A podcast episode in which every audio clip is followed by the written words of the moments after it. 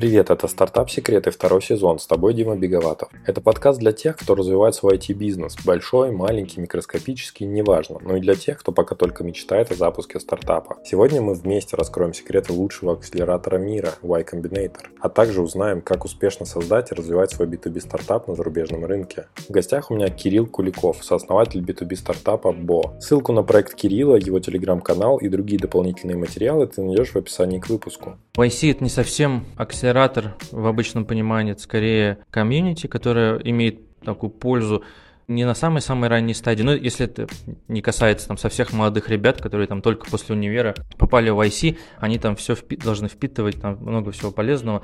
Но для тех, кто там постарше, поопытнее, это, конечно, доступ к комьюнити, это бейджик в IC на всю жизнь. Я, я понял, что в целом бейджики, такие ачивки по жизни, типа там какого-то университета крутого, у кого есть. Это, по сути, самое главное, что, открывает двери, особенно в мире там глобализации, когда какой-то там имейл приходит, когда кто-то кого-то там теплые интры делает и так далее. То есть, что бы там ни происходило с нами, с нашим стартапом или со стартапом любого YC-фаундера, э, статус YC-фаундера это же навсегда, и поэтому все, что в будущем эти люди будут делать, все будет немножко проще прошлом Кирилл был успешным фрилансером-дизайнером. Позже открыл свое дизайн-агентство, а потом уже и стартап. Мы знаем о Кирилле благодаря его телеграм-каналу Кириллик, в котором он много пишет про стартап визы, цифровое кочевничество и удаленную работу. Но я построил нашу беседу с Кириллом так, чтобы как можно больше узнать именно про его предпринимательский опыт и мировоззрение после прохождения Y Combinator. Я воспринимаю все решения в стартапе ошибочными там, в какой-то степени, потому что там все время тыкаешься в, в стену там или, или в какую-то в пропасть там, или что-то еще.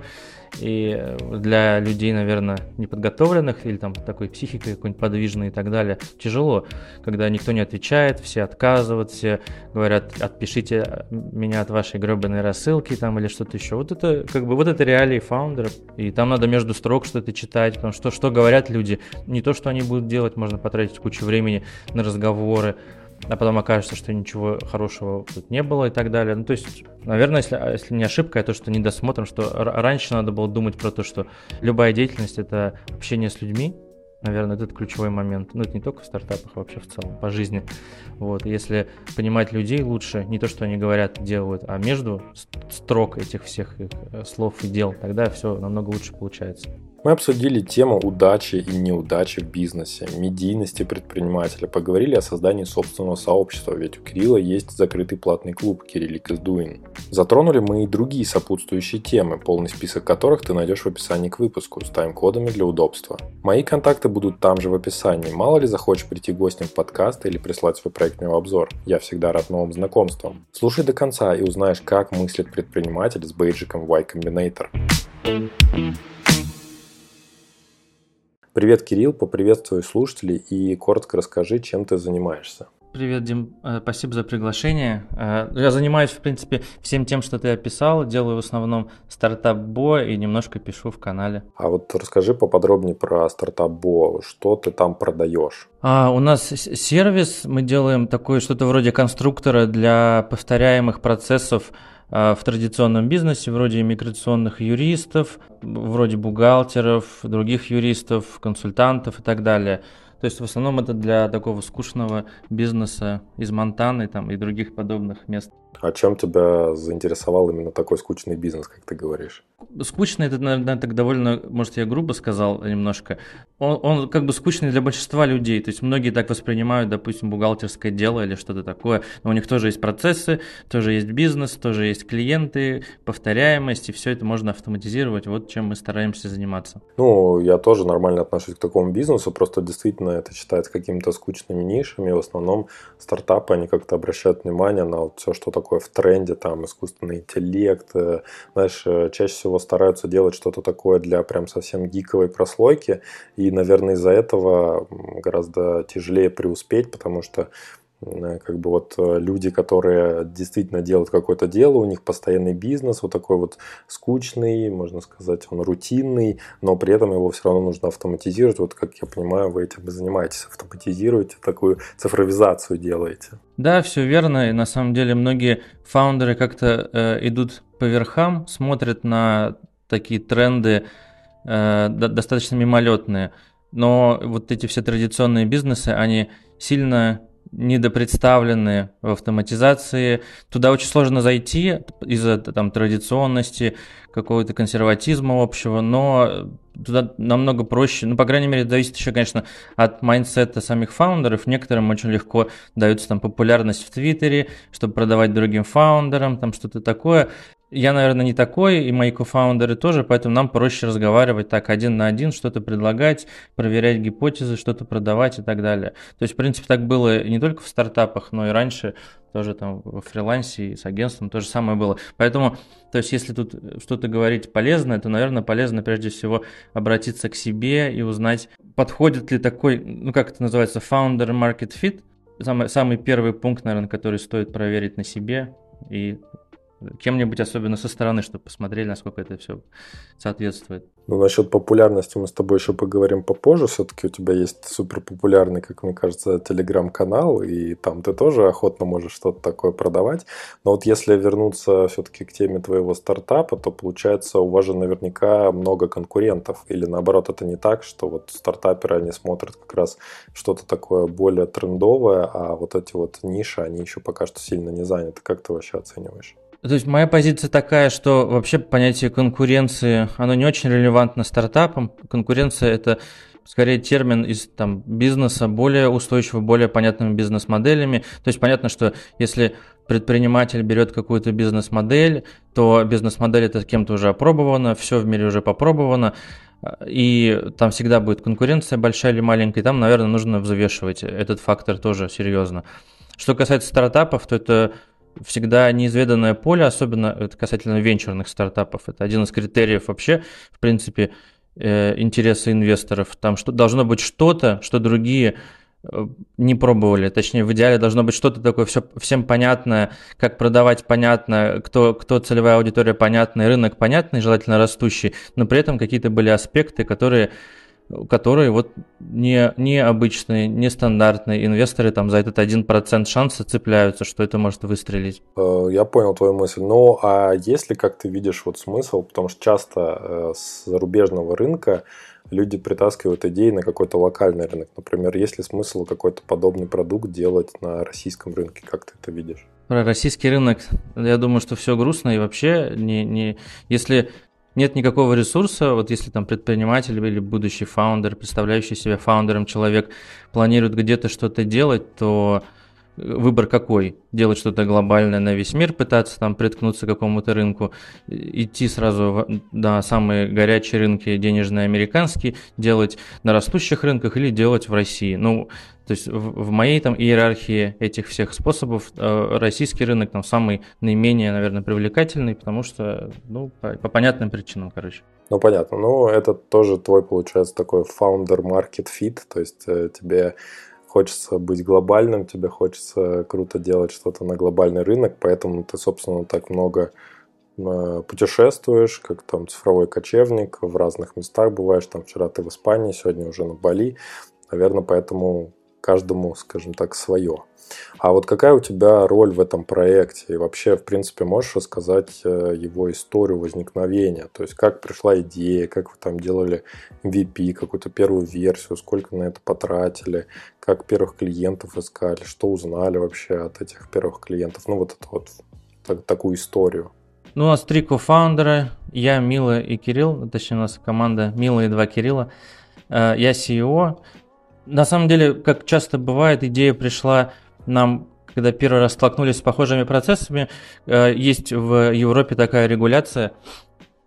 Если задержали рейс более чем на 4 часа или вообще его отменили, то авиакомпания, кроме правил, что должна предоставить там какую-то адекватную замену рейса, должны еще выплатить компенсацию, просто денежную компенсацию на счет там, от 400 до, до 1200 евро в зависимости там, от задержки, отмены там, и расстояния.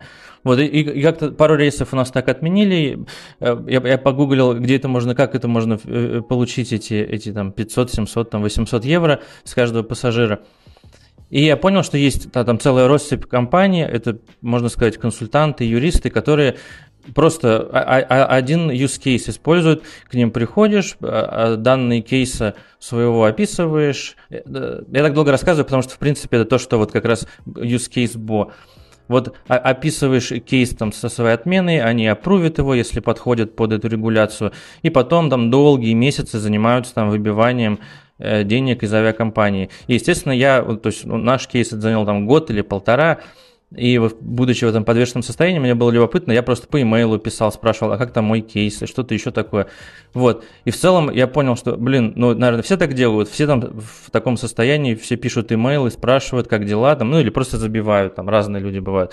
Вот. И, и там нет никаких решений, у них все какие-то кастомные кастомные штуки сделаны, кто-то там что-то закодил, кто-то просто по имейлу общается, там я в несколько компаний обращался. В итоге нам успешно деньги вернули, но там очевидно, что было место для какой-то автоматизации. Если говорить вот то, что мы делаем, э, это что-то вроде на стыке между CRM и Customer Support – Э, tools, потому что Customer Support это какие-то там типа Zendesk там, или Интеркома, где именно общение, просто там служба поддержки, а есть CRM, где больше нацелен на внутренние процессы компании.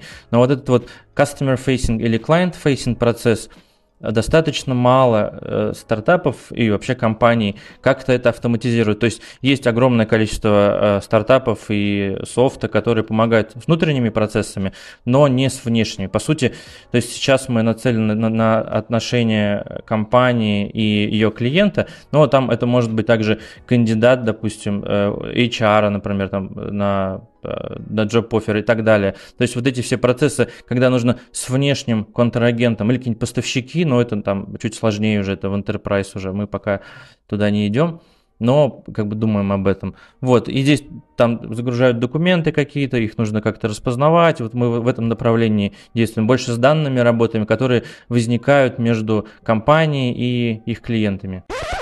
Хей, hey, спешу тебя обрадовать. На сайте подкаста «Стартап Секреты» есть целая подборка выпусков про запуск IT-бизнеса на зарубежных рынках. Заходи на startupsecrets.ru и слушай все эпизоды по теме. Ссылка в описании к выпуску. То есть, ну вот идея понятна, как она родилась, а потом ты пошел в эту же компанию и предложил им что-то автоматизировать? Или как, как первые клиенты появились?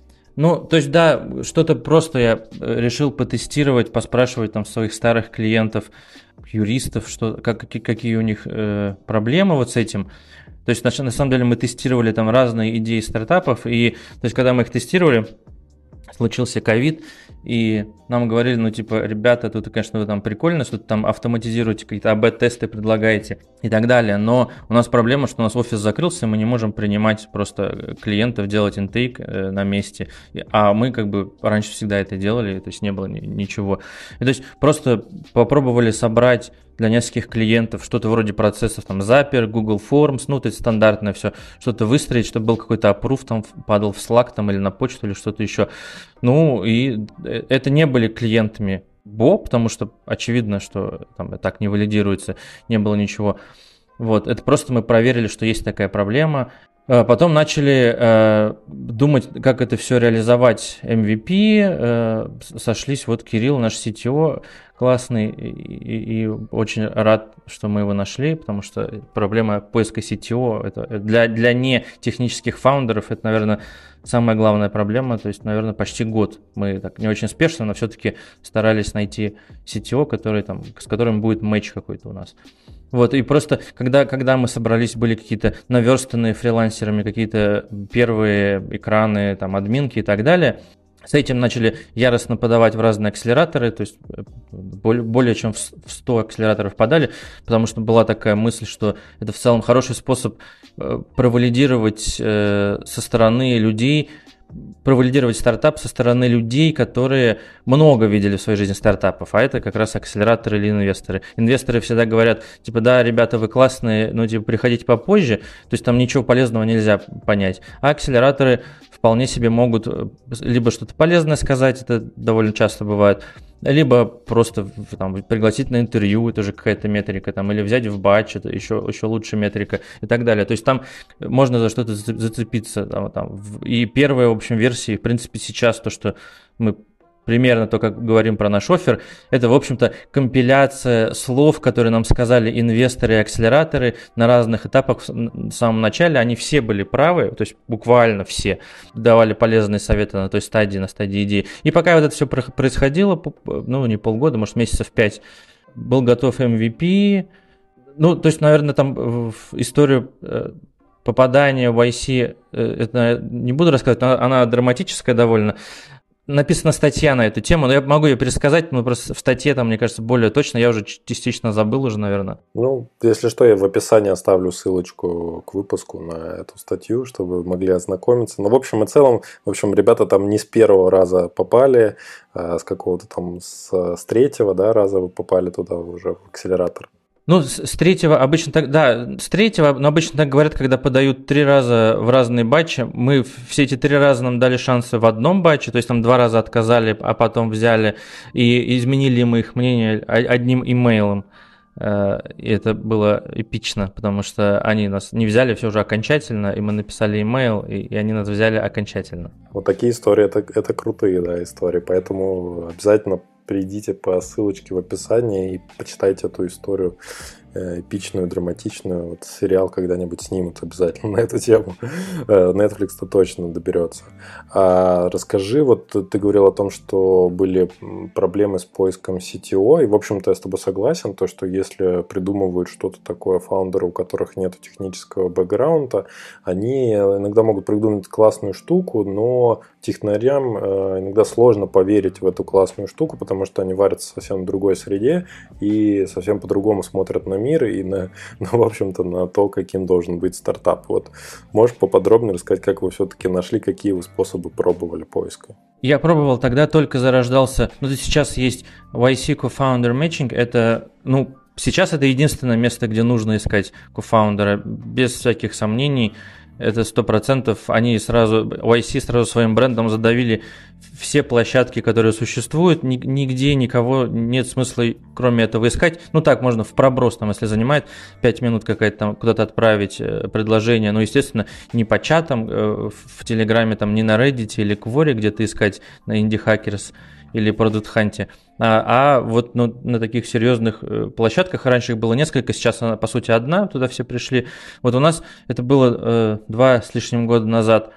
Э, что интересно, э, я всегда считал, что толковых людей можно найти только outbound, только писав кому-то, то есть встретив где-то человека в интернете, посмотрев, что, что он сделал, написать ему и поговорить. То есть у меня такая позиция, что, в принципе, также и с, там, с, работой с фрилансерами, сотрудниками и так далее. Вот. И в целом мы так, так пробовали делать, писали, то есть где-то находили э, разные биржи, э, там на Reddit тоже я смотрел, кто что пишет, кто-то.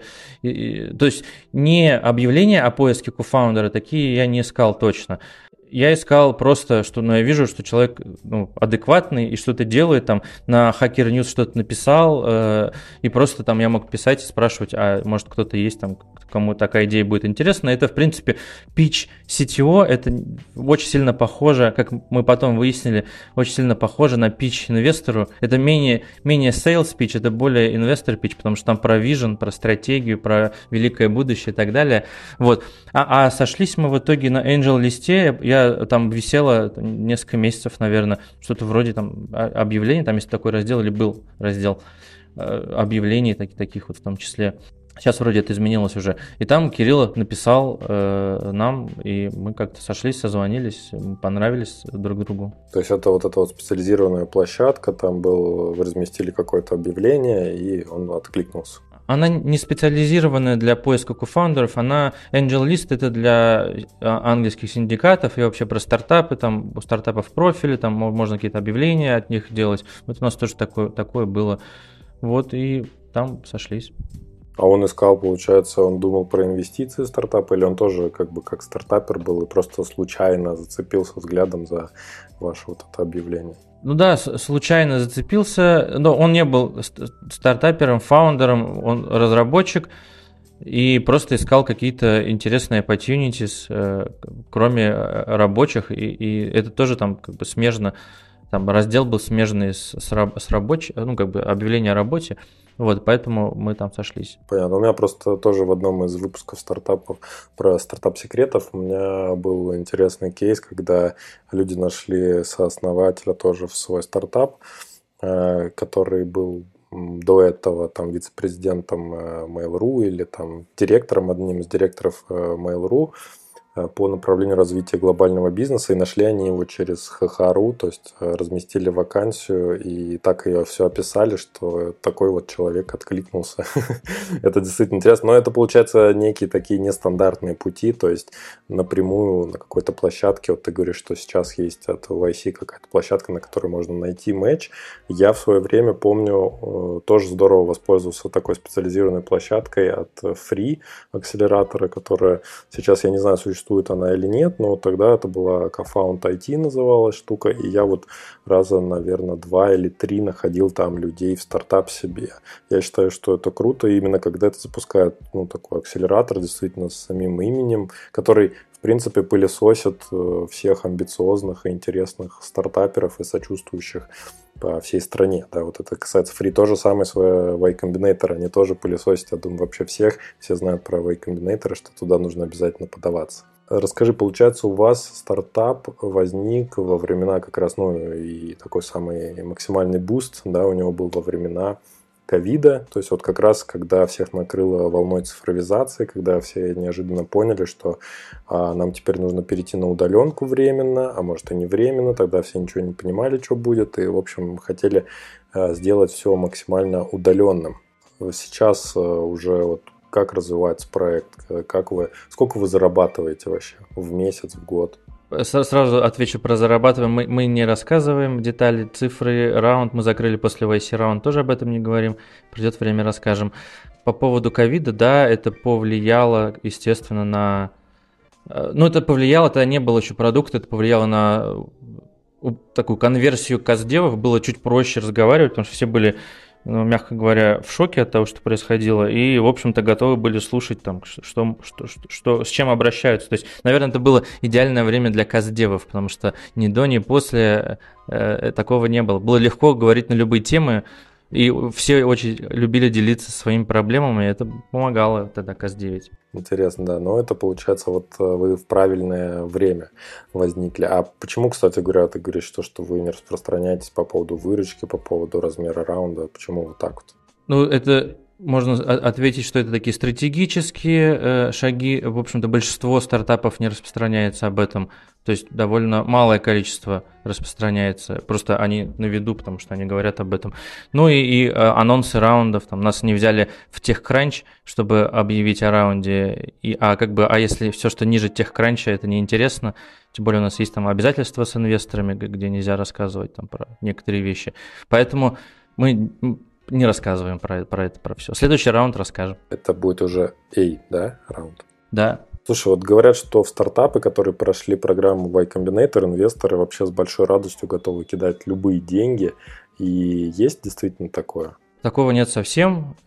То есть нужно понимать, если в контексте мы говорим инвестиций, то YC это просто э, упрощение работы для венчурных фондов. Ну, то есть, как бы стартапы, попавшие в IC, это просто стартапы, точнее, фаундеры, попавшие в IC, это фаундеры, которые просто прошли, прошли проверку какую-то определенную, э, которую, допустим, делает э, фонд со своими аналитиками, ассоциатами и так далее. То есть, это просто работа, э, пропущен один шаг – то есть формально, естественно, в IC-компании э, гораздо более инвестоинтересны, Э, инвесторам. Но по, по одной причине, потому что там уже отвалились все те, в которых неинтересно инвестировать. То есть в IC только те, в которых не потому, что в IC инвестировал, а потому что это просто отобранные по каким-то критериям там, текущих трендов, будущего, представления инвесторов о будущем. Вот и все. Поэтому, ну, то есть самое сложное попасть в IC.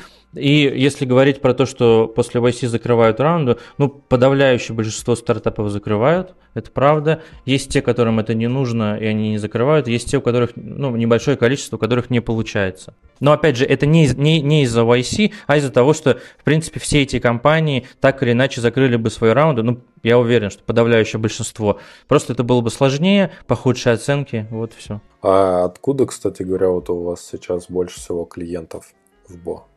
Из какой страны? США, Европа, Азия, все равномерно распределено. А были ли какие-то вообще проблемы с бизнесом или там во взаимоотношении с партнерами, с инвесторами из-за вот санкций по отношению к гражданам России? Можно сказать, не было, но я скажу больше, потому что все говорят э, о санкциях, когда наложили их в прошлом году. Но вообще-то санкции наложены с 2014 года, и вопрос санкций мы обсуждали там, со знающими людьми в 2021 году. Там не открытие компаний из-за российского паспорта я получал лично в 2017 году. Поэтому это все истории, просто сейчас они вышли в, в какое-то большое публичное поле, все стали открывать компании, у всех эти проблемы появились, но они существуют 10 лет, эти проблемы. Они, не, они немножко усложнились, но, ну, то есть все примерно так же. Если уехал и живешь с, с резиденцией другой страны, скорее всего, все будет в порядке. Если в США, то совсем все в порядке будет. Э, ну да, понятно. Ну, кстати говоря, да, я согласен насчет вот этих вот всех санкций, но в 2020 году, когда я там открывал тоже компанию, в принципе, с моим российским паспортом, никаких проблем лично у меня не возникло. В штат Делавер компания открыта. Да, сейчас она заблокирована из-за того, что как раз-таки российский паспорт. Но как бы тогда на тот момент проблем никаких не встречалось и не было. А, вот э, расскажи вообще про Y Combinator еще с точки зрения вот своих инсайтов и в какой-то момент, ну, и про моменты, в которые ты их вынес из этой программы. То есть вот ты проходил, что-то вот понимал про предпринимательство, про то, что заниматься бизнесом, про то, как строить свою компанию, про какое-то свое будущее. Вот можешь э, рассказать какие-то вот такие вот основные важные инсайты, которые ты для себя вынес? YC это не совсем, не совсем акселератор в обычном понимании, это скорее комьюнити, которая имеет такую пользу не на самой ранней, не на самой самой ранней стадии, но если это не касается там со всех молодых ребят, которые там только после универа попали в IC, они там все впи- должны впитывать, там много всего полезного. Но для тех, кто там постарше, поопытнее, это, конечно, доступ к комьюнити, это бейджик в IC на всю жизнь. Я, я понял, что в целом бейджики, такие ачивки по жизни, типа там какого-то университета крутого, у кого есть. Это, по сути, самое главное, что, открывает двери, особенно в мире там глобализации, когда какой-то там имейл приходит, когда кто-то кого-то там теплые интеры делает и так далее. То есть, ну, конечно, то есть, что бы там ни происходило с нами, с нашим стартапом или со стартапом любого YC-фаундера, э, статус YC-фаундера это же навсегда, и поэтому все, что в будущем эти люди будут делать, все будет немножко проще. Но, опять же, это не влияет на успех. Тут надо понимать, что YC не приводит стартапы к успеху. Он, он просто, если стартап идет к успеху, он, он, он, он скорость этого этого движения увеличивает. Если он не идет, ну, ну, наверное, нет и так далее. То есть он меняет конверсию, конверсию ответов, там, я не знаю, в Твиттере, когда на кого-то подписываешься, ну, раз в пять более охотно подписываются в, в ответ. Ну, то, то есть те, кто знает, что такое YC, это работает, естественно. То же самое там в LinkedIn, то же самое там с кем-то поговорить всегда проще. Ну, кто в теме. У нас вот есть проблема, что мы не продаем другим стартапам ничего, и поэтому и, и особо наш, наш, наш продукт, наш офер никак не повернуть. Мы не планировали попадать в YC, а просто так проверяли, а попали и как бы офигели от того, что те, кто продает стартапам, там почти у всех все в шоколаде, все очень просто, быстро. Ну, то есть, если они что-то годное делают, не, не все делают что-то годное. Вот, им намного проще, потому что там комьюнити, все друг у друга покупают и так далее. Нам нечего продать. Мы только покупаем у других, то есть ну, ничего не продаем. Вот, поэтому э, это, ну, один момент. Второй момент, что как бы находишься, когда в IC, ты находишься в комьюнити людей, которые там, ну, удивительно э, умны, невероятно э, успешны, и э, там совсем другая атмосфера, то есть я говорю даже там про, про, про Bookface, там внутреннюю систему, там что-то вроде там форума и так далее, там, ну, это, в общем-то, публичная информация. Вот, и там, ну, совсем другой уровень комьюнити, и сильно отличается от тех, которые, которые публичны, какие-нибудь там, не знаю, инди-хакерс, какие-то сабреддиты на, на Reddit и так далее. То есть и в целом э, это комьюнити там действительно друг другу помогают и отвечают на вопросы, на сложные вопросы, на те вопросы, на которые никто не может ответить, не, не в плане там сложности, а в плане там какой-нибудь там тонкости, какие-то такие вопросы, которые не любят обсуждать, там готовы обсуждать. Можно всегда кому-то написать. Ну, короче говоря, комьюнити это типа the must э, в, в, данном, в, в данном виде деятельности, я говорю про фаундеров. Поэтому, наверное, эти самые, самые главные два момента. Слушай, когда ты говорил про вот этот вот значок YC, как он э, помогает, как он влияет, скажем так, значок на груди, да, у меня сразу представилась такая идея, как какой-нибудь э, чел просто так поставил себе этот э, значочек, там куда-нибудь написал, что я там такой-то выпускник, и просто, скажем так, повышает конверсию за счет этого. Или еще забавнее, если, например, появится какой-нибудь э, э, э какой-нибудь акселератор, который называется похоже, типа там Y Combine или как-нибудь вот так, знаешь, такой типа а-ля Бибас. Тупо для того, чтобы люди как бы использовали именно какой-то схожий бренд. Ну а если серьезно, то э, смотри, за последние годы Y Combinator очень сильно нарастил количество проектов, которые он берет в батч. Да? То есть, э, если там на самых ранних стадиях, когда они там, не знаю, лет 5, может быть, или там 7 назад, то проходило там 30, 40, может 50 команд, я не помню уже этот график, но он прям стремительно вырос э, в 22 по-моему, или даже в 21 году. То есть там по несколько сотен проектов начало попадать. Не снизит ли это как раз-таки некую э, элитарность э, вот этого вот, как ты называешь его, сообщества, а, и вообще, как ты видишь вот это вот развитие? Вы сами, да, наверное, попали тоже в какой-то такой расширенный батч. Это же было э, уже удаленно, раз это времена ковида. Да, да, мы попали в последний батч, который был полностью удаленный, или предпоследний, может быть, там следующий был. Потом сейчас они гибридные, можно там на месте быть, можно удаленно. Ну, в целом, я так могу сказать. Во-первых, есть цифры, статистика. То есть нельзя сейчас, сейчас пока измерять единорогами, потому что там путь до единорога это 7 лет, подождем там несколько лет и посмотрим эту конверсию. Но, по крайней мере, а, сложность поступления в IC, она увеличивается с каждым батчем неуклонно. Сколько бы ни брали они, как много бы они ни брали компаний, отбор туда все строже и строже. То есть было проще. Ну, то есть, ну, рынок этот, этот венчурная вся индустрия растет, э, стартапов больше, больше ресурсов где-то в, в разных э, доменах э, по автоматизации и так далее. Ну, то есть софта все больше продается, там все больше становится денег, все больше фаундеров, и в итоге э, конкуренция становится выше. То есть там, если раньше там когда-то там 7 лет назад, насколько я знаю, там было типа, шансы 5% пройти, ну это общие, общие такие шансы, конечно, не для русскоязычных фаундеров. Сейчас это процент с небольшим, ну, то типа 1-1,5% шансы пройти, ну, статистически. Из них там половина это выходцы там Стэнфорда, MIT, Гарварда, Еля и так далее – вот, и остается, ну, то есть, если э, международному фаундеру туда попасть, это, ну, не знаю, 0,3%, может быть, 0,2, 0,1, я думаю, совсем все, ну, там, если это не Индия, не Индонезия, не Балатам, а, допустим, Европа, то там все сложно очень. Не Лондон, не финтех Лондона и так далее. Интересно наблюдение, что наоборот все только усложняется, хотя картина кажется какой-то иной со стороны. А у тебя до вот этого БО, у тебя были какие-то эксперименты с запуском стартапов? Расскажи об этом тоже. Наверняка там есть какие-то провальные истории.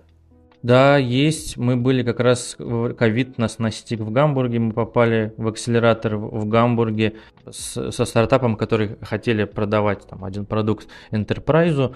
То есть, ну, короче, там история такая. У нас три кофаундера, Кирилл CTO, Мила, она занимается больше продажами, и это было там, в, ее, в ее индустрии, в рекламной, то есть там с рекламными агентствами предлагать быстрее работать там над рекламными идеями в больших рекламных агентствах, то есть те, которые там для Coca-Cola делают, там для каких-нибудь Kia, Samsung, большие, большие компании, которые канские львы выигрывают. И возвращаясь к теме ачивок. То есть я не сомневаюсь, что одна из ключевых причин, почему мы попали в IC, потому что у Милы есть ачивка в виде Канского льва, победы. Она как арт-директор, ее проект один получил Канского льва, а это мировая награда. Соответственно, то есть тут может все что угодно, может быть, там, не знаю, быстрее всех собирал кубик Рубика, этот, этот в мире. Э, этот фаундер, безусловно, будет интересен инвесторам, потому что он что-то в своей жизни сделал такое, что, что ну, то есть майндсет такой, что он сделал что-то в жизни лучше всех. И, и то же самое, то есть просто как бы с улицы три человека, не американцы, там, не из Стэнфорда, не там с великими какими-то. У нас не было продаж, если что, когда мы попали, ну, то есть, точнее, когда было первое интервью, у нас не было продаж. Мы были в Гамбурге, были со стартапом, там маленький чек инвестировали, 50 тысяч евро, ну, как акселератор. Там тоже э, эпичная история про Product Hunt, которую, ну, я не писал нигде, но, в общем, она интересна в плане того, что для чего нужен Product Hunt. И в общем-то, мы э, смело думали, как ее деятельность, там, она ушла из, из большого агентства в Тель-Авиве, и, и мы думали, что она может делать еще, и делали такую услугу, она помогала э, компаниям, стартапам делать более креативную ее рекламу, там, э, в, в общем-то, с претензиями на такие награды, вроде «Канских львов». Это, в общем-то, в каком-то виде работало. И как-то это хотелось автоматизировать, в том смысле, что, что там рекламное агентство, тут эти, те, как-то их соединить. И, то есть, думали сначала про marketplace, потом придумали, что вроде там производить, то есть, там, э, большие рекламные агентства много платят денег за доступ просто, допустим, к базе канских львов, чтобы просто сидеть и смотреть, как мудборды собирать а, арт-директорам там и копирайтерам. И, то есть, мы что-то такое, э, это что-то было вроде базы креативных идей, но там они там чуть сложнее, там не AI, но там какими-то алгоритмами, они там из новостей брались и так далее. Вот, и чтобы там как-то это начать, мы на, на Product Hunt запустили просто там, как, как сейчас часто делают, какие-нибудь подборки там инвесторов, подборки каких-нибудь идей или чего-то еще, ну просто табличка. Там тоже было что-то вроде таблички, типа вот 20 креативных и, идей, там как, как компании продвигают в интернете свои там бренды и свои продукты. Вот, это ничего не получилось, они на front page не вышло, было там 7 лайков, 2 э, наших там и 5 наших знакомых. В общем, вообще все полный провал. Но из-за того, что это существовало на Product Hunt, через пару недель какой-то интерн акселератора в Гамбурге связался с нами и написал, типа, давайте подайте, что-то в интересное делайте, подайте э, в акселератор. Мы не подавали никуда. Мы такие, ну ладно, типа, мы переделали ту идею в более такую инвестоемкую, за вечер подали нас, созвонились, нас пригласили. Вот, вот это была вся история прохождения в э, гамбургский акселератор. Вот тогда это, ну, как все говорят, из-за ковида ничего не получилось. У нас не получилось это из-за того, что просто мы переоценили свои силы в продажах enterprise, и теперь немножко боимся э, продаж enterprise, хотя нужно будет в ту сторону идти.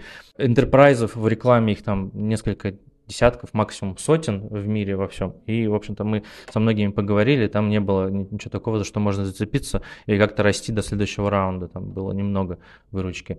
Вот, это вот история, которая была до Бо. Какой бы ты вообще вывод сделал из вот этой истории? Такой для предпринимательский. Что, во-первых, почти всегда к чему-то к чему-то невероятному, какому-то не то что успеху, но к невероятному событию в жизни, которое меняет жизнь, приводит что-то совершенно неудачливое, совершенно обыденное и так далее. Неудачливый запуск на Product Hunt, там, с, 9 апвоутами или сколько там сейчас, можно посмотреть, посмотреть. Или то же самое, что email с отказом, на который я ответил, и нас взяли в IC. То есть по сути, люб, любой успех – это череда неуспехов. Какой-то какой из неуспехов э, приводит к успеху, а без неуспехов не бывает успеха. Э, классный вывод, мне нравится. Вот ты много, кстати, рассказываешь про разные страны, их посещения, а когда ты вот начал так много путешествовать по, мы, по миру? Лет 12 назад. И это с чего-то началось? То тебе просто захотелось посмотреть, как там в другой стране люди живут, или ты просто от чего-то там устал? Нет, я, я родом из провинции, из Уфы. Я помню хорошо, там, в каком году, 2008 я, я немножко занимался SEO, там, ну, оптимизацией для поисковых систем. И там был форум, я не помню, как вроде называется, что-то вроде Search Engines, что-то такое. Ну, он, он, он легендарный в, в, в Рунете, все его знают, кто занимался SEO.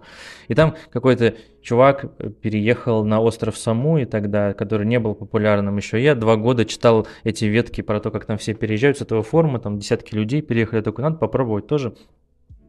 Два года созревал к этому. Ну, наверное, в десятом или одиннадцатом году, по-моему, я поехал. Ну, все, и больше не останавливался. Вот только, наверное, самое долгое время которые где-то мы пребывали за последние там 12 лет, это год в Барселоне. Ну, то есть мы там, в принципе, там живем, просто сейчас немножко уехали оттуда. О, ты уже тут, прямо на экваторе сегодняшнего выпуска? Ну, значит, беседа тебе понравилась, и подкаст тут точно можно поставить высокую оценку на Apple Podcast, сразу после подписки, конечно. Спасибо, благодарю от всей души, и до встречи в конце. Хотел тебя спросить насчет каких-то, может быть, лайфхаков, да, раз ты так уже давно Э, работаешь и удаленно, и, получается, переезжаешь с места на место, то как, в принципе, должен выглядеть твой рабочий день и, наверное, еще день отдыха, чтобы действительно можно было не просто сидеть там а, весь день в коворкинге, работая, да, там стараясь из себя вот эту вот продуктивность выжимать по максимуму, и потом уже просто на выходных, э, не знаю, там валяться, отдыхать, или как, как у тебя это происходит, так, чтобы совмещать и работу продуктивную, и какое-то наслаждение местными там видами, красотами и местной культурой. Самое главное не приезжать ненадолго, то есть минимум месяц, в город и за город особо никуда не ездить, потому что если хочется за город, нужно переехать за город на месяц. Это самое главное, чтобы не тратить время там на дорогу, если что-то... Ну, во-первых, с, с годами в такой жизни становится мало что интересно в плане там достопримечательностей.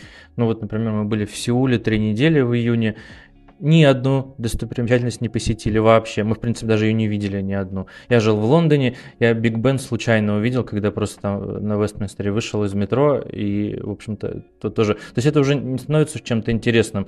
И мы в отпуск там ездим там не на море, потому что мы на море всегда живем, а наоборот там куда-то куда-то подальше, в провинцию. Раньше в Россию летали э, к родственникам, сейчас родственники к нам прилетают. И, в общем-то, ездить некуда больше теперь. В этом смысле, если говорить про рабочий день, то он ничем не отличается чем от рабочего дня любого другого человека, работающего удаленно. То есть просто, наверное, разница в том, что э, есть если не самодисциплина, но, по крайней мере, привычка, потому что я работаю удаленно всю жизнь, э, там, 20 лет работаю удаленно. То есть тогда, когда еще был диалаб, когда еще это было что-то маргинальное, такое полузашкварное, непонятное, что человек делает дома все время как не ходит на работу и так далее. То есть сейчас это, сейчас это супер тренд, все хотят работать удаленно, там есть позиции, куча ремонт и так далее, но раньше этого не было. И когда Караван поворачивается, хромой верблюд становится первым. Вот как раз я был таким верблюдом, когда все это... Ковид в итоге повлиял на демаргинализацию моей жизни и на, на раунд, на том, что стартап, который мы придумали, попал в IC и так далее. То есть я благодарен ковиду очень сильно. Сколько вообще у тебя получается вот э, таких маркеров на карте, которые ты посетил стран? Ты считал? Не так много, как, как там у заядлых путешественников, потому что, в принципе, там мы не ездим. Во-первых, стран к посещению в мире э, немного стоящих. Не знаю, 30, наверное, от силы. Вряд ли больше, где, где хочется провести месяц. А, ну, мест может быть 100. Вот, ну, 100, может быть, я не пожил, ну, там, не знаю, 70, наверное, на, на вскидку. Ну, точно от 50 до 100 пожил по месяцу. Точно, ну, и, и больше. То есть где-то я задерживался на дольше, там, два года в Лондоне, почти два года в Тель-Авиве, сейчас год в Барселоне, но это совсем как бы классные города, поэтому там можно и дольше жить. Вот. Ну, тоже там лайфхак в большом городе, можно переезжать из разных районов в разные, тоже полезно, потому что они очень разные. Тот же Лондон, он очень-очень разный. Ну, ты говоришь то, что приехал в Сеул и там по местным достопримечательностям особо не походил. А зачем тогда ты туда ехал? Ну, понятно, что могут быть какие-то рабочие цели, да, там с ними. Или все-таки это уже какая-то привычка переезжать, там, надолго не засиживаться на одном месте? Если конкретно с Сеулом, то там была причина, э, Мила, вот я на досуге отбо веду канал, а Мила на досуге Э, пишет кардины маслом, и там мы применили аутрич технологии э, фаундерские и во всякие open call подали, ее пригласили сделать э, соло-выставку в Сеуле, вот она прошла в июне, поэтому мы ехали по по, по делу, в общем-то. И вот она в Японию еще едет. Поэтому мы в Азии вот задержались. Мы вернулись в Барселону, но мы задержались в Азии, потому что у нее в Токио будет тоже выставка, там резиденция. Ну, это так называется, там, время, когда делаешь эту выставку. Вот. Ну, то есть сейчас, сейчас это уже следующий уровень номадизма, когда мы переезжаем не потому, что там жилье интересно или место интересно, или хочется увидеть. Нам, в принципе, не хочется вообще что-либо увидеть интересно, потому что лучшие города, их там пять в мире для нас, по крайней мере. И, в общем-то, они все об, об, обжиты уже на разном уровне. Вот, и поэтому, когда что-то есть, там, не знаю, вот если бы у нас были продажи enterprise, то, наверное, поехали бы контракт заключать на месяц. Вот это нормальная причина поехать. Это тоже классно, мне кажется, узнавать новый город. Но там могут быть такие города, которые там не супер интересны, конечно. Интересно, конечно, но все-таки от темы путешествия я э, вернусь к теме про Product Hunt, который ты тоже там подсветил в своем рассказе. А вы с Бо выходили на Product Hunt в свое время тоже, да? И вроде как это даже повлияло как-то на вашу заявку Y Combinator. И я хочу у тебя узнать, как ты вообще оцениваешь вклад э, таких площадок в развитие стартапа и там, может быть, стартап-комьюнити? Ну, нашу жизнь Product Hunt изменил дважды невероятным образом. Просто ни, ничего в нашей жизни не меняло ее так, как Product Hunt. Это, ну, как бы для нас это уже сейчас на протяжении там, какого-то времени стало очевидным. Вот, но не, не в том смысле, что разместился э, на Product Hunt, пришло куча клиентов, продал компанию там, за 100 миллионов.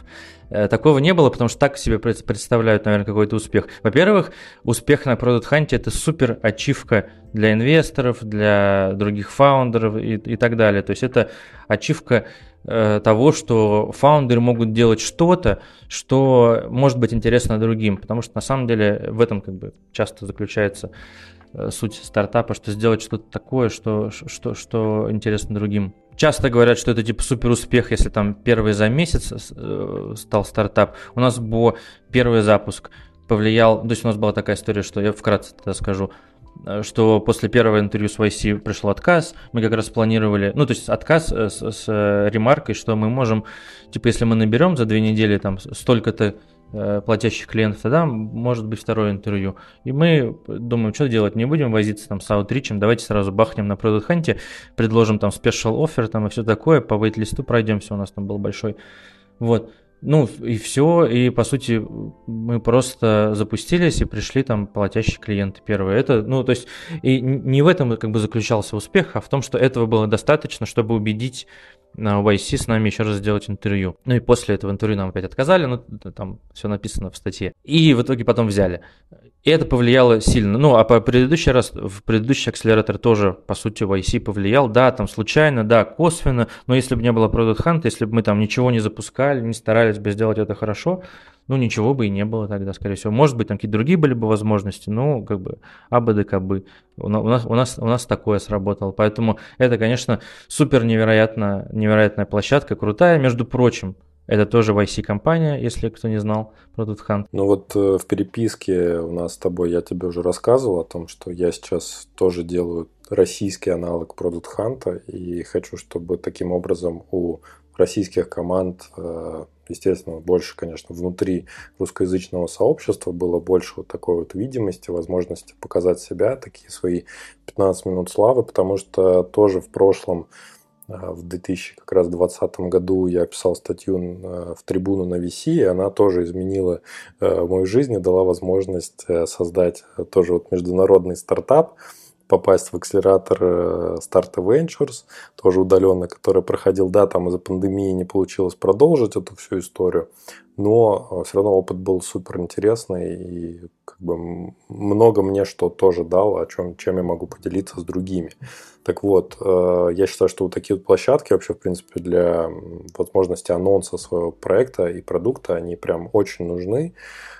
Я вот хочу твое мнение спросить, да, чтобы ты прожарил эту идею именно для российского рынка, для русскоязычных фаундеров. Мне в целом, как бы так, на верхнем уровне все нравится. Я считаю, что такая точно должна существовать площадка. Тут другой вопрос, что те фаундеры российские, русскоязычные фаундеры, которые нацелены не на внутренний рынок, они не будут тяготеть там разместить что-то, потому что это, ну, немножко может быть там рискованно Потому что там, если будет очень э, там, понятно связанная с Россией площадка, то, ну, то есть я бы делал это, две площадки бы сразу запускал. Вот, вот бы что я делал.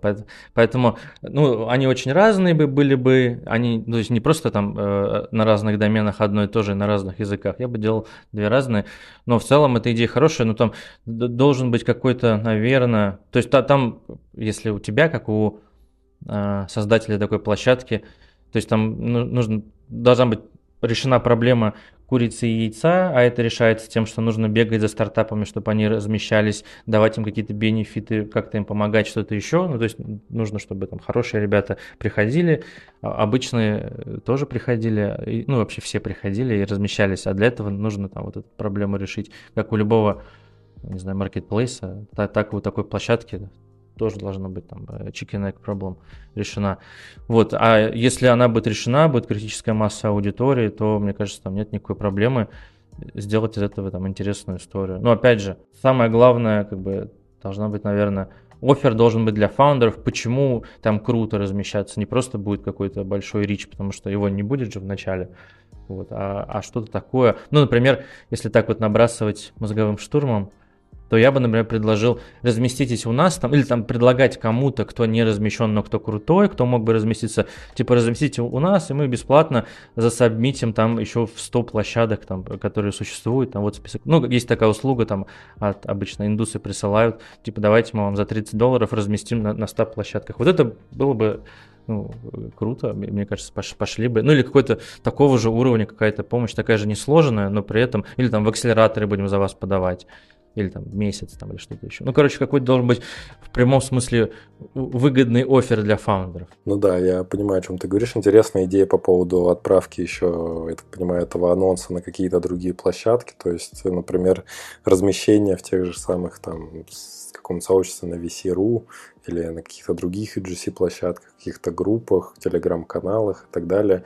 Но у меня сейчас вот такая вот идея как раз родилась для того, чтобы поддержать выпуски интересных, классных стартапов, ну и там познакомить их, возможно, с более опытными предпринимателями, это сделать так, такую э, группу охотников на этом портале, которые бы э, могли, так сказать, тоже поддерживать, возможно, своими постами в телеграм-каналах или там э, где-нибудь в других социальных сетях выход определенного стартапа, но тут э, тоже вопрос такой поднимается, то есть либо стартап будет предлагать какой-то вин-вин, да, этому человеку, этому охотнику, чтобы ему тоже было это интересно размещать, вот, либо тогда охотник, главное, чтобы он не был каким-то сильно меркантильным человеком и не сводил все это к какой-то просто рекламной поддержке.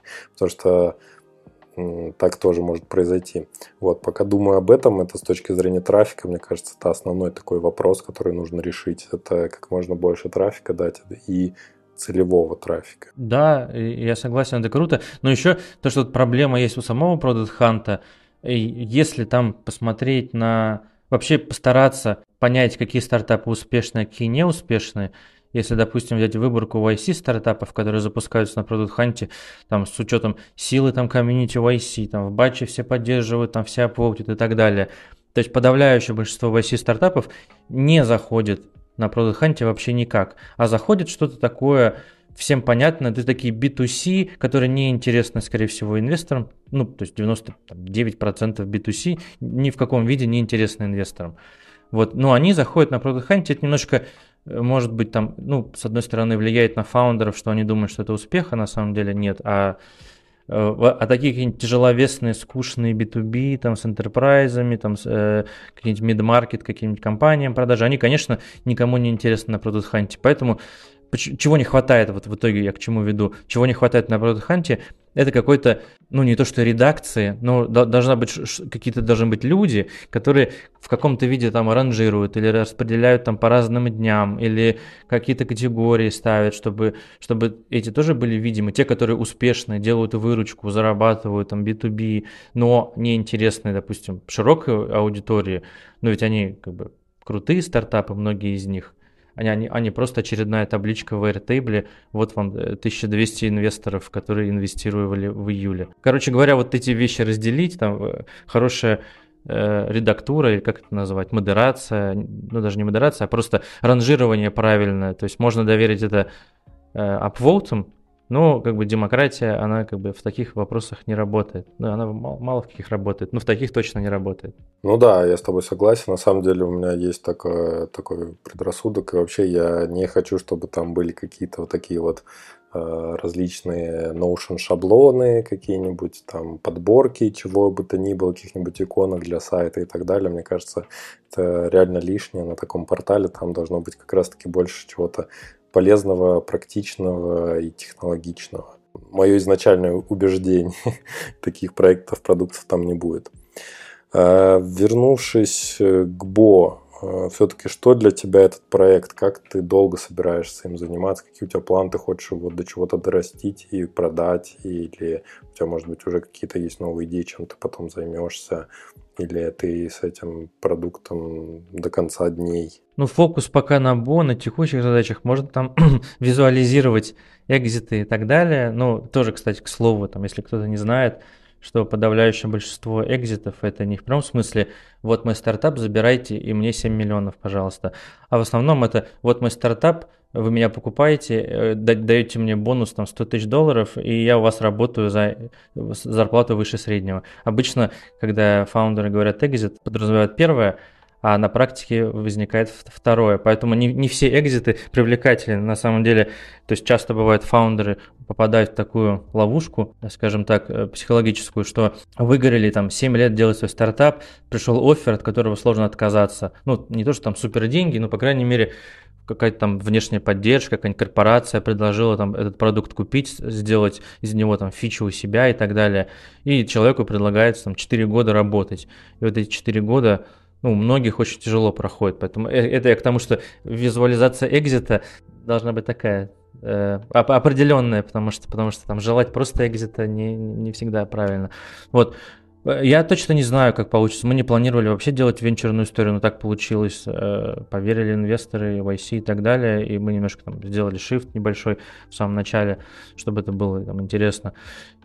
Сложно сказать, э, то есть мы больше нацелены там на текущие задачи, то есть как это будет дальше, не знаю, пока, пока довольны всем. Ну вот ты сейчас из рассказа твоего, из всей этой истории, э, кажется, что прям так все успешно завернулось, действительно можно какой-то сериал снимать о том, как вот здесь вот такая тут э, какая-то неудача, потом за ней супер успех, потом опять какая-то там горка вниз идет, ты в нее катишься, потом опять возникаешь. А были ли какие-то вот э, прям ошибки, которые ты совершал за время предпринимательства, ты понимаешь, то, что вот это была моя ошибка, потому что я тогда вот этого не понимал, и, соответственно, что ты понял из этой ошибки? Ошибка, что не начал заниматься стартапами раньше – это большая ошибка, потому что я занимался ну, дизайном там и около дизайнерскими всеми делами, как фрилансер, потом агентство. И основной фокус был на стартапах ранних стадий, там сид и немножко серия А, Б. Вот, и э, особенно если это сид, то там, там 2-3 фаундера, с ними на самой ранней стадии общаешься, и то есть там никакой магии, ну, то есть я понимал, что там нет никакой магии, но никак не мог решиться на то, чтобы делать свой стартап. Вот, и, наверное, вот это была ошибка. А так, так, по ходу дела. Ну, то есть здесь, наверное, только на протяжении какого-то времени потом можно будет сказать, что там это была огромная ошибка, потому что, в принципе, все, что мы делаем, все ошибки. Там пока еще не было таких решений, которые там... Ну, это, нужно готовиться к этому. Я воспринимаю все решения в стартапе ошибочными там в какой-то степени, потому что там все время тыкаешься в, в стену там или, или в какую-то в пропасть там, или что-то еще, и э, для людей, наверное, неподготовленных или там такой психикой какой-нибудь подвижной и так далее, тяжело, когда никто не отвечает, все отказывают, все говорят, отпишите меня от вашей гробаной рассылки там или что-то еще. Вот это как бы вот это реалии фаундера, потому что это ведь э, так, так все выглядит. И там надо между строк что-то читать, потому что что говорят люди, на самом деле, не то, что, то, не то, что они будут делать, можно потратить кучу времени на разговоры, а потом окажется, что ничего хорошего тут не было и так далее. Ну, то есть, наверное, если, а, если не ошибка, то, что недосмотром, что раньше надо было думать про то, что любо, любое, любая деятельность – это общение с людьми, наверное, это ключевой момент. Ну, это не только в стартапах, а вообще в целом, по жизни. Вот, если понимать людей лучше, не то, что они говорят и делают, а между строк этих всех их э, слов и дел, тогда все намного лучше получается. Вот скажи, чем тебе помогает вот ведение телеграм-канала? То есть, э, э, возможно, это тоже про то, чтобы лучше понимать людей, или какие вот свои какие-то личные потребности ты этим закрываешь? Ты же его стараешься развивать, то есть ты же вкладываешь в него деньги, насколько я знаю, ты закупаешь рекламу. Рекламу я закупал э, ну, там, не знаю, максимум на 2000 долларов за все время, не больше, наверное, то есть это не, не, не сказать, что много. Телеграм-канал для меня это B2C обычный, он прям вот каждый раз я удивляюсь, что это просто типичный B2C продукт, с которыми у меня не было опыта никогда. Это ну, не, будет неправдой э, сказать, что там нет уровня тщеславия. Э, э, это, конечно, все, кто делает что-то публично, приходят в подкасты, ведут подкасты, пишут что-то, статьи и так далее. Это там всегда одна из главных причин – это тщеславие. И уж как бы извините, но так есть. Э, и дальше уже идут какие-то такие практические вещи. Ну, допустим, надо было, допустим, это раньше делать тоже, потому что сейчас у нас есть возможность там с классными людьми встретиться в любой точке мира, и мы встречаемся в, там, в Сеуле, в Бангкоке, в Барселоне, там провели 60 завтраков, там куча народу туда переехала, и там куча классных людей, очень много с кем познакомились, прям вот хорошо, они как бы то есть те, кто готовы читать посты там по 4000 знаков, а, а, вот классные люди, единомышленники, с теми, кто, кто пишет такие посты. Поэтому очень много приятных людей, много классных знакомств. Я, в принципе, столько не общался с людьми за всю свою жизнь, как за последний там, год, э, когда там, роста телеграм-канала. Наверное, это самое главное, но плюс еще интересно просто быть, э, как бы держать руку на пульсе, быть актуальным, потому что на самом деле, когда вот, работа удаленная, как всю мою жизнь, и, в общем-то, да, многие с этим сталкиваются, когда сидишь в комнате, думаешь, что делаешь что-то классное, думаешь, что знаешь что-то классное, думаешь много о себе классного, но на самом деле, когда начинаешь говорить с людьми, когда начинаешь предлагать что-то людям, оказывается, что это какой-то bullshit. Это часто очень бывает. Я думаю, что это почти у всех людей в разной степени такое есть, потому что часто то, что сам делаешь, кажется всегда крутым, намного круче, чем, чем другие. Что-то, когда выдаешь публичное поле, это немножко держит в тонусе что видно, что там на что реагируют, что шерят. Это тоже прикольная статистика. Например, меня, меня увлекает, что там хорошая статистика в Телеграме. Если бы ее не было, может быть, я и не вел бы Телеграм-канал, потому что видно, что пошерили, кто там написал. Ну, то есть не комментарии, это, это в меньшей степени. Ну и в целом, просто у меня есть такая потребность, наверное, писать. Я еще на Хабре писал, там, больше 10 лет назад. Очень-очень-очень много. То есть на Хабре в течение года или полутора я был топ-1 в рейтинге, там рейтинг, не знаю, он остался еще или нет, там в 2012-2013 году. То есть во многих, если зайти, как это называется сейчас, разделы там или что-то такое, там есть рейтинг пользователей, там я в топе до сих пор там, со статьями десятилетней давности.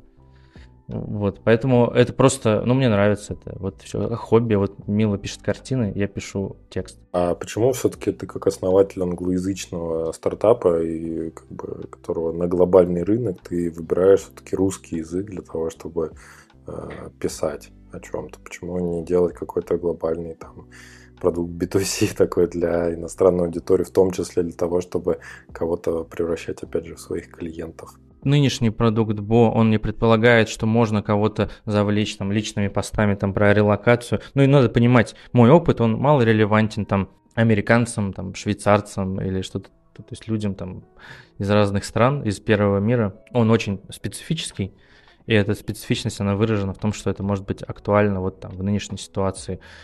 То, что я давно прошел то, что сейчас многие люди проходят, это там главный драйвер там, интереса к тому, что я делаю. Вот, ну и тем более мне не хочется писать много про стартап, потому что э, я делаю стартап, занимаюсь им там, несколько часов в день, допустим, потом если полчаса написать пост, э, это скорее и опять что-то писать про стартап. Я пишу много, но это такие верхнеуровневые вещи, там, более там, не тактические, а стратегические, можно так сказать. И они скорее там, направлены там, на широкую аудиторию. Может быть интересно, какие-то опыт такой собирательный, а не конкретный. Поэтому это можно написать. А вот э, если говорить про англоязычную там какую-то аудиторию, то, во-первых, конкуренция большая, я хуже знаю эту аудиторию. В целом я, я менее могу быть актуальным, это что, что греха таить. Тяжело не своей родной культуре быть актуальным. Это к вопросу там, как, как, как всем иммигрантам, что что-то делают в таком поле, ну типа там культура, какая-то, что-то, какой-то креатив, какой-то, какие-то тексты пишут или что-то еще, это почти невозможно актуализировать на том же уровне в, в чужой культуре, даже в похожей культуре, даже там в другом сегменте, там, э, возрастном, например. Это тоже сложно. Я не могу быть актуальным там подростком в ТикТоке или наоборот там пенсионерком. Я тоже не могу быть актуальным. Поэтому это всегда очень, очень как бы близко, э, ну, по сути, с единомышленниками.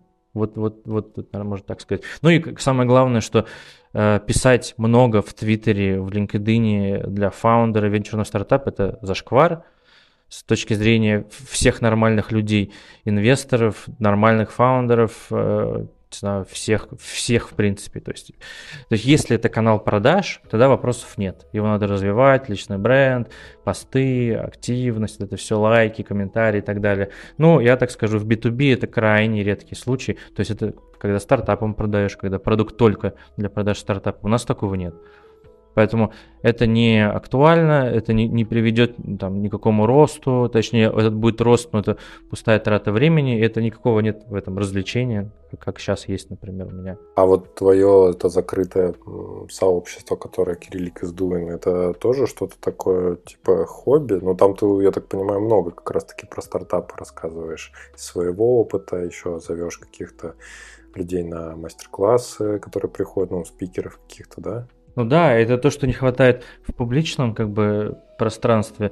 Там круто, можно поговорить, там есть ребята, которые там приходят со своей проблемой, типа вот у меня email, вот какая конверсия там после нашего LinkedIn аутрича. Это, во-первых, меня обогащает э, знаниями о том, как это у других бывает, и в целом сесть и разобрать конкретные цифры, то есть не просто типа, а, ну да, вот, ну типа вот вам тул, пользуйтесь, как, на, как часто там где-нибудь в каком-то посте можно прочитать, пользуйтесь, там сразу все будет, там, reply rate будет там 40%. Вот, а тут можно погрузиться в те детали, которые на самом деле самые главные. То есть все, что вообще, я вообще считаю, что почти все, что написано в публичном поле про стартапы, это ну, нерелевантно вообще никак, никому, никогда. Это полезно. Вот, ну, типа, студент решил заняться стартапами, вот нормально почитать вот все, что нужно сделать для стартапов, это, не знаю, посмотреть все ролики в IC там или любого другого такого же, какой-то программы, где, где настолько же подробно все рассказывают, и, и э, это займет неделю от силы, там, чтобы все понять, законспектировать, чтобы в голове уложилось, по два раза посмотреть. Вот, и все, и дальше, дальше просто садиться и делать, больше ничего не нужно, а чтобы делать, и когда начинаешь делать, Вдруг оказывается, что нужны знания, которых нет нигде, тот же аутрич какой-нибудь нужно делать. Как его делать? Как нужно написать email, там, то, что, то, что там где-то опубликовано какой-то пример там на Reddit, ну, это актуально для одних ребят, для других не актуально, фаундеров и так далее. То есть нужно кому-то писать, чтобы посмотрели, а как это сделать, а как вы сделали, а как можете со мной созвониться, посмотреть письмо, и в целом вот это почти все мои знания о, о том, как делать стартап, они из там, разговоров один на один. Возвращаясь там, к закрытому э, сообществу, это, с одной стороны, важный момент B2C, потому что B2C это же не просто количество подписчиков, там есть платные подписчики. Это, по сути, выручка и так далее. И, с другой стороны, это вот разбор вот этих, вот этих деталей, которых там не хватает очень сильно. Ну, то есть я без ложной скромности могу сказать, что на русском языке в принципе не существует ничего более полезного для, для фаундеров, которые что-то делают реально, а не просто читают TechCrunch чем мой Кириллик is doing, извините. Но э, это, я так думаю, что это так. Потому что я честно искал, разговаривал с людьми, чтобы кто-то что-то смотрел. В итоге э, то, что я делаю, я просто, ну, мне, легче немножко, я IC фаундер, я пишу кому-то. Я говорю, блин, поможешь вот тут, тут не, не понимаю, как это делать, или как, как вы сделали, там у вас похожая аудитория. И мне там ну, многие рассказывают, там, как это сделали там, в письме, там, или можно созвониться, но мне проще, там, и многим проще там, письмо написать.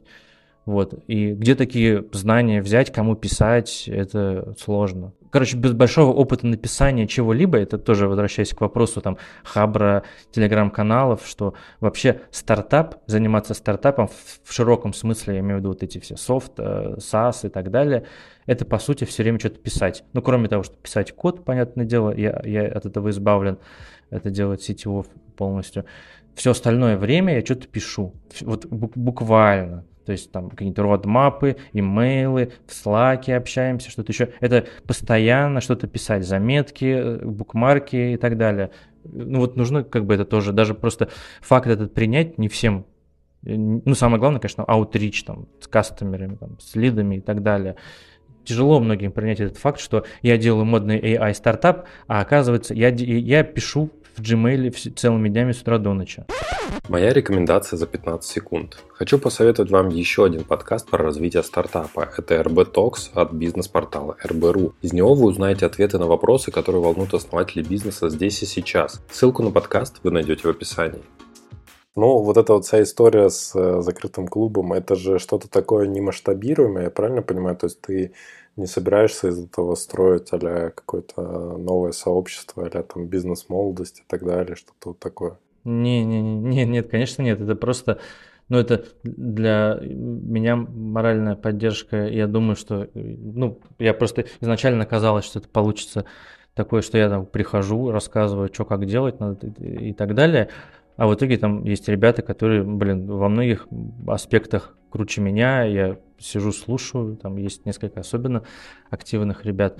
И это очень круто. И в целом, даже, даже просто когда что-то мы разбираем, какой-нибудь дек, я потом как бы переосмысливаю, даже у нас в БУ какие-то происходят гипотезы возникают только благодаря тому, что там что-то я там, провел какой-то офис hours, мы там о чем-то поговорили, у меня мысль пришла.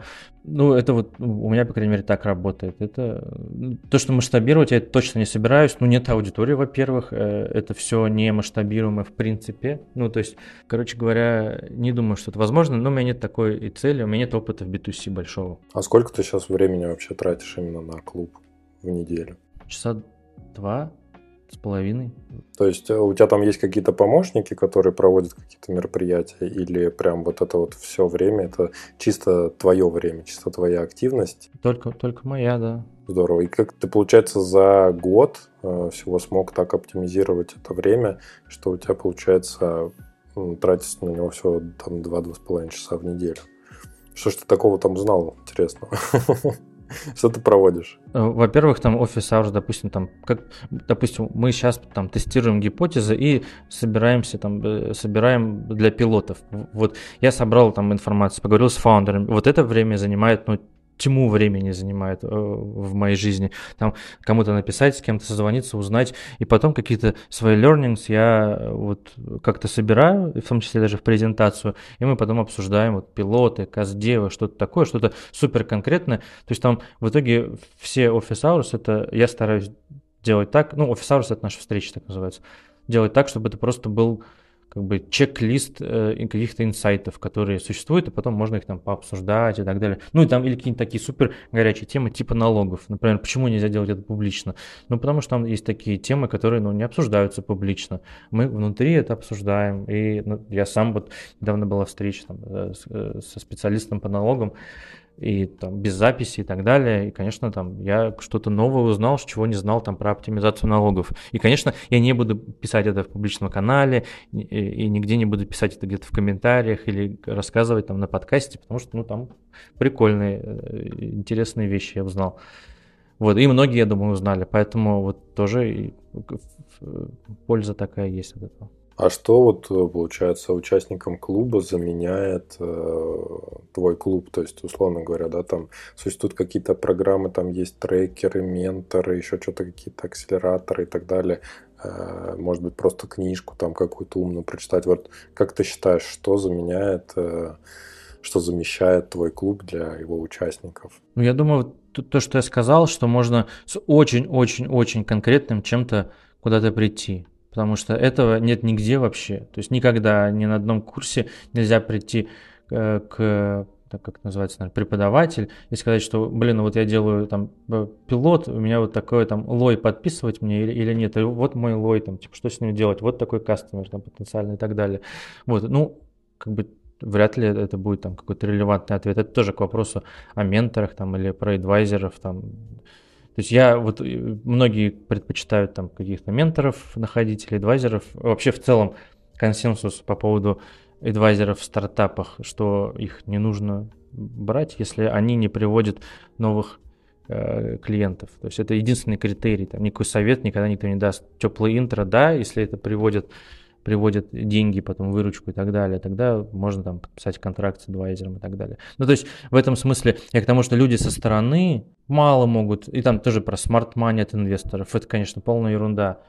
То То есть это можно красиво описывать там на, на Reddit, там Indie Hackers, э, на Hacker News, там что-то рассказывают, как там кто-то помог инвестору, но в реальности на, на ранних стадиях это слишком маленькие, чтобы инвесторы там, а, они обычно там с опытом давали там следующего уровня, а там на поздних стадиях уже там сами с усами, там уже свои отделы, там все аккаунты, все такое.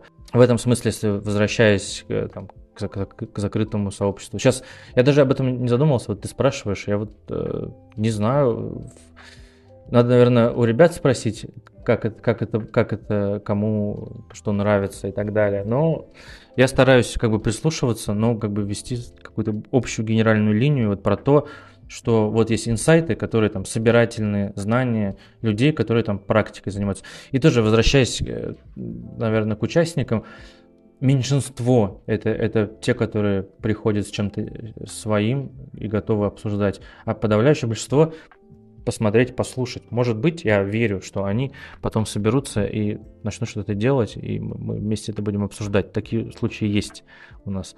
Наверное, нужно время людям посмотреть изнутри, как это все выглядит, как, как происходит там работа в стартапе и так далее. То есть там есть люди, которые еще пока что не запустили свой стартап, и они как бы вроде как обучаются, да, смотрят на все вот эти подводные камни, которые там есть. Я думаю, большинство таких. Да, ну интересное наблюдение. А ты, получается, состоишь в каких-то тоже закрытых, может быть, клубов? Ну, помимо закрытого клуба YC, который ты прошел, и по сути он теперь у тебя есть, э, как и ачивка, и как и возможность во что-то куда-то там обратиться, куда-то постучаться, что-то еще ты используешь или нет? Ну, там есть россыпь сообществ от самого YC, которые там по разным темам э, я там состою, там они, они поменьше, там кому что интересно. Ну и по, по там, тематике э, нашего стартапа, там Customer Onboarding, несколько комьюнити состою, там как бы практики обсуждают, как они анбордят своих клиентов и так далее там в интерпрайзах.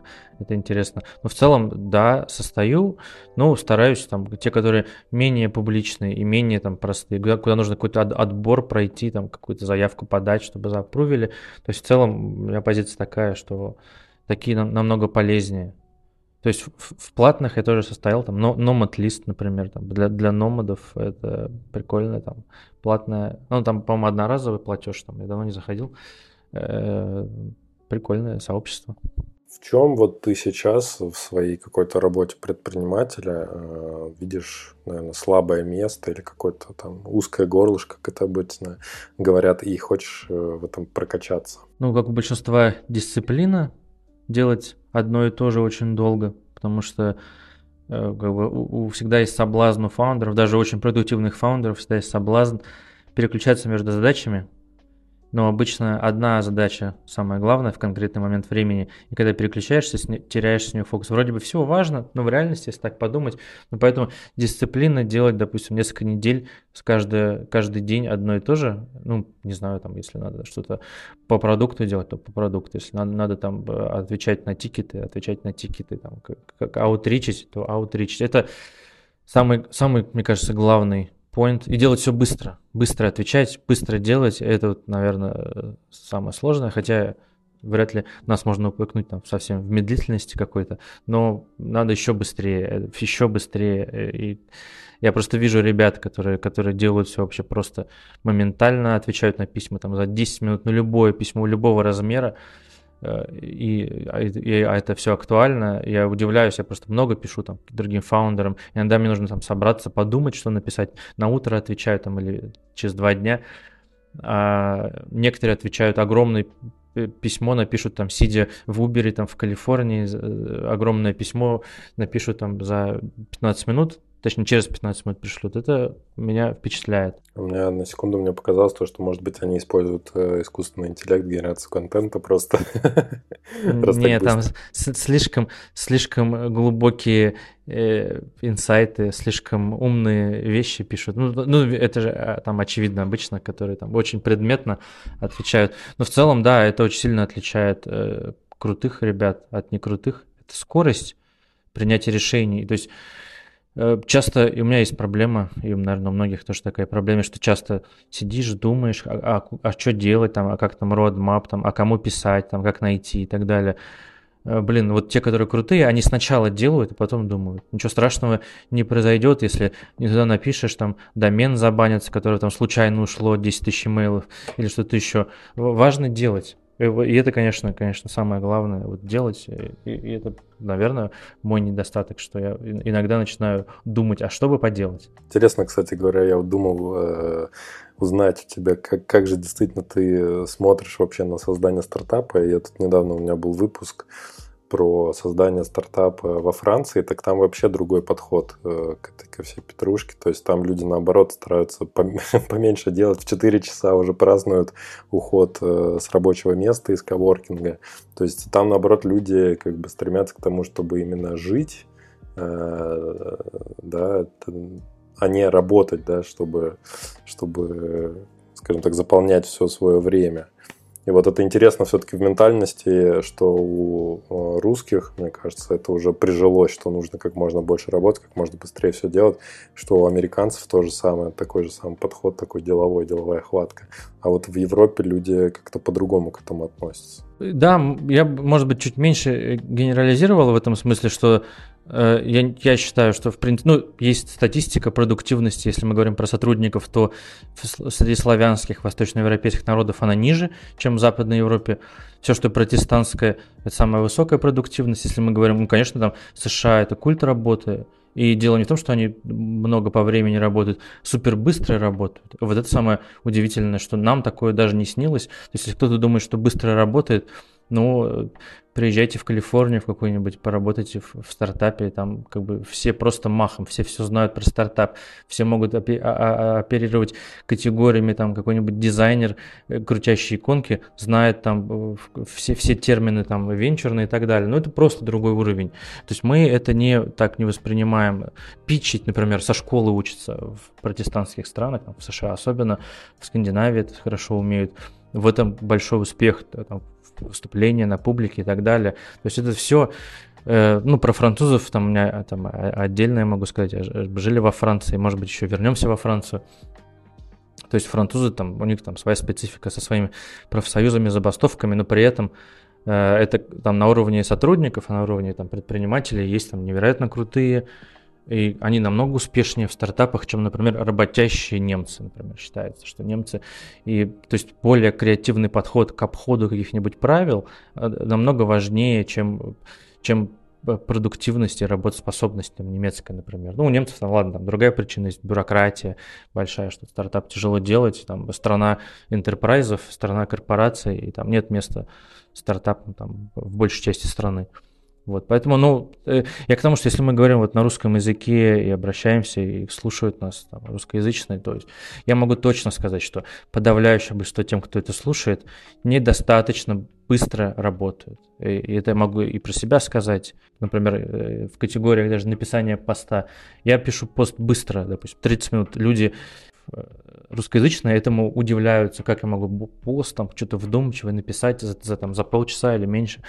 Если на такую тему говорить с американцами, ну, никто не удивится, это нормально. И вот просто даже восприятие такой простой категории, оно о, о, о многом говорит. Но важно ли это для конечного счастья? То есть э, важно ли быть суперпродуктивным, чтобы быть э, счастливым в итоге и участвовать вот в этой вот постоянной гонке? Это хороший вопрос, но тут э, если удовольствие, ну то есть счастье это же просто набор химических там э, каких-то процессов в мозгу, если э, эти процессы возбуждают постоянное удовольствие от каких-то маленьких побед ежедневных, там, от, если в категориях фаундеров, от ответа на письмо, от новой подписки, там, от оплаты или что-то такого, ну да, тогда влияет.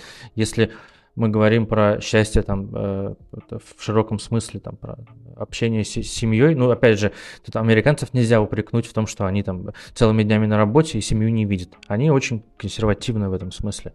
И очень, очень там традиционный, семейный, если мы не говорим там про крайности там, э, на побережьях. Вот, довольно консервативная страна протестантская. Поэтому там ну, я не считаю, что там есть баланс в этом смысле. Если говорить про общество, которое я считаю, например, эталоном в плане там э, гонки вот этой машиной и э, счастья человеческого, то это, безусловно, Израиль. Это прям вот, э, я не еврей, но я жил в Израиле, и это как бы у меня плохой опыт жизни в Израиле, но это только потому, что я не еврей. Но тот факт, что они будучи невероятно традиционными в плане там семейными, там шабаты, эти сборы семьи, там в каждой, если квартира 30 квадратных метров там, или 25 квадратных метров, там есть стол всегда на, на девятерых человек там обязательно, потому что там кто-то все время за ним сидит.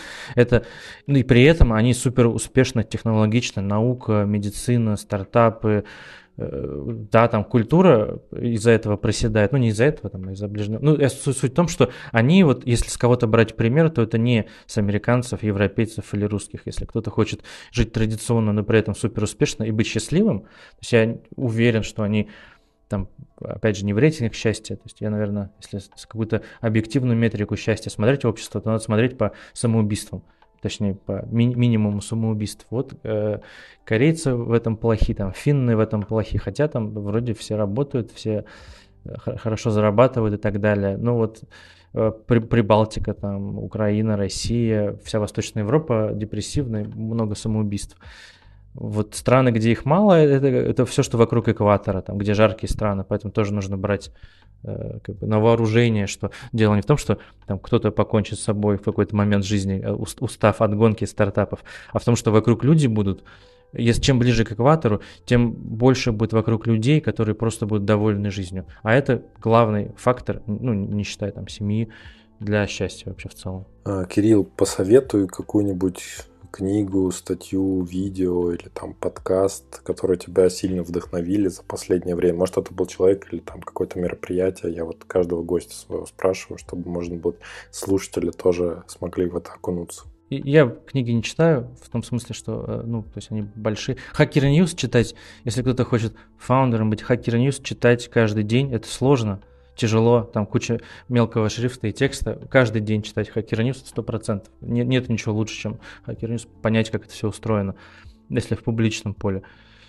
И, ну, там, не знаю, э, Ричарда Фейнмана, вот книга про, типа, его биографию. Я давно читал, меня впечатлило прям сильно.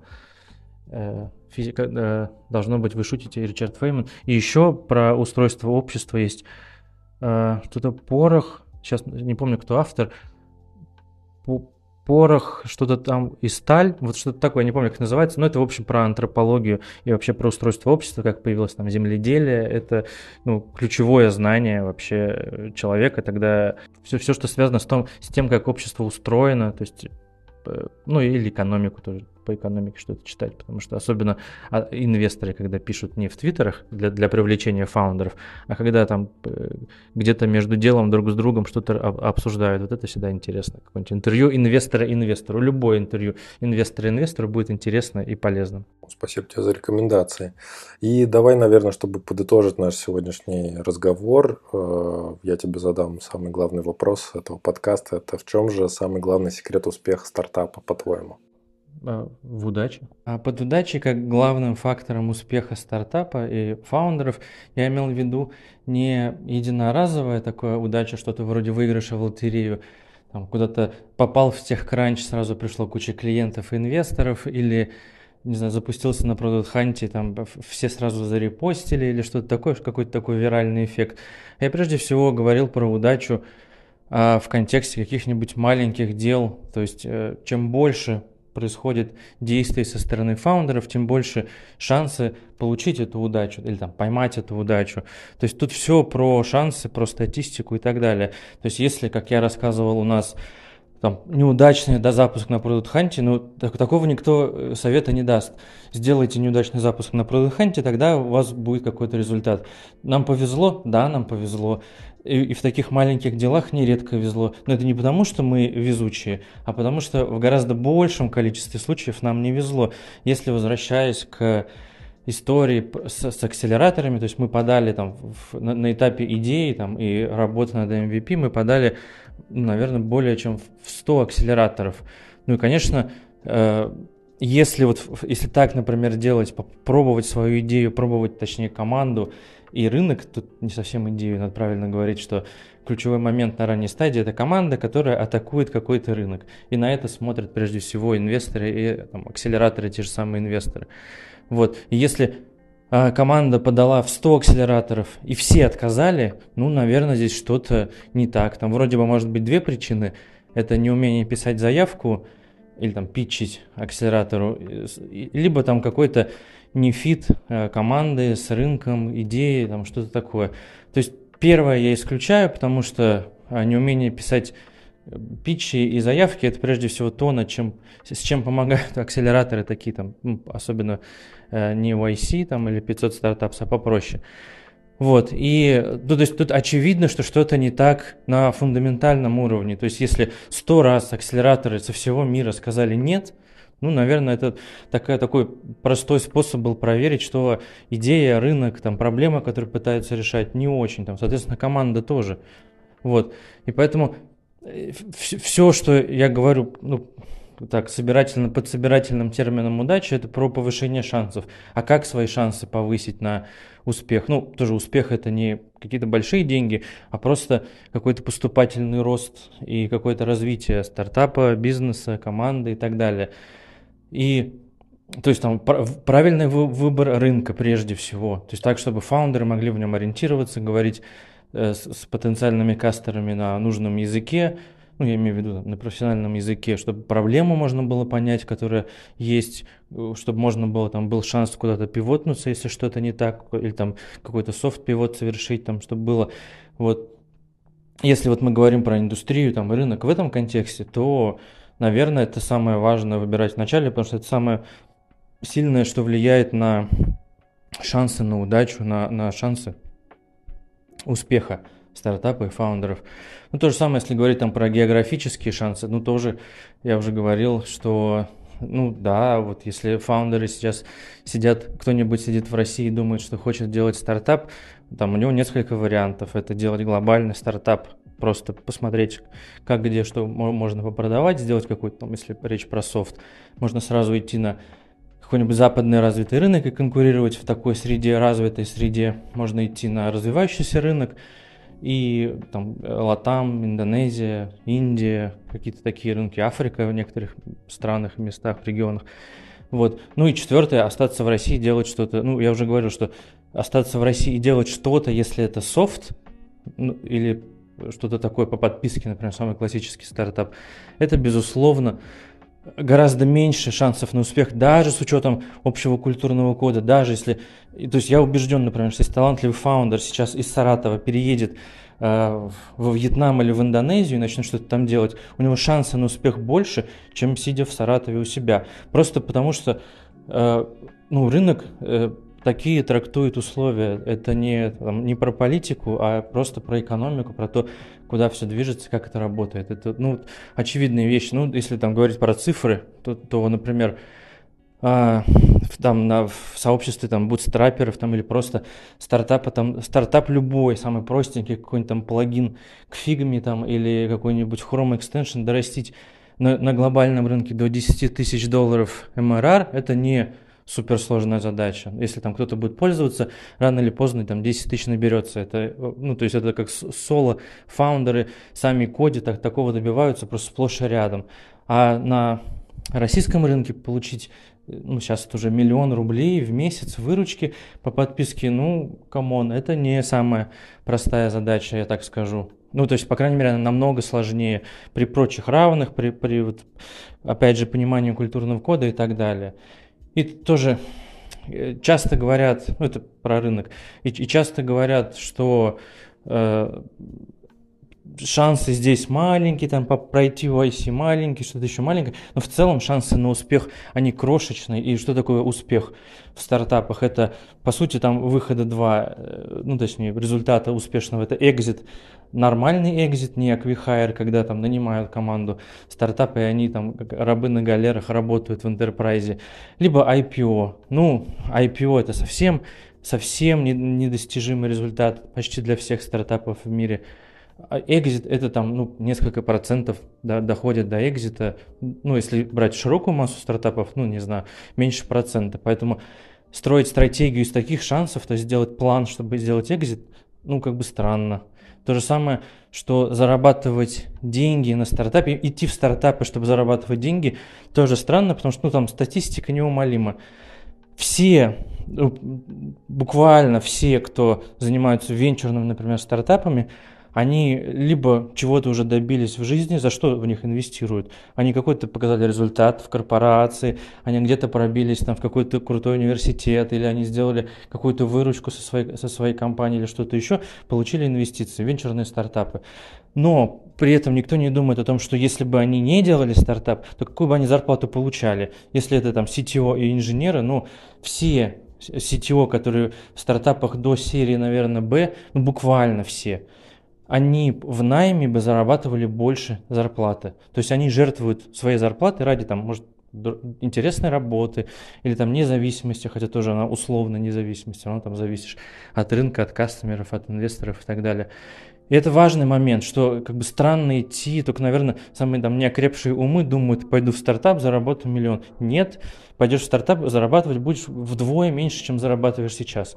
Если сейчас человек много зарабатывает, тогда да, можно сделать там подушку, чтобы, опять же, чтобы шансы повышать, нужно такой личный ранвей э, себя как фаундер, но он должен быть хотя бы 12-18 месяцев. То есть так, чтобы э, не зарабатывал стартап на протяжении этого времени и было окей.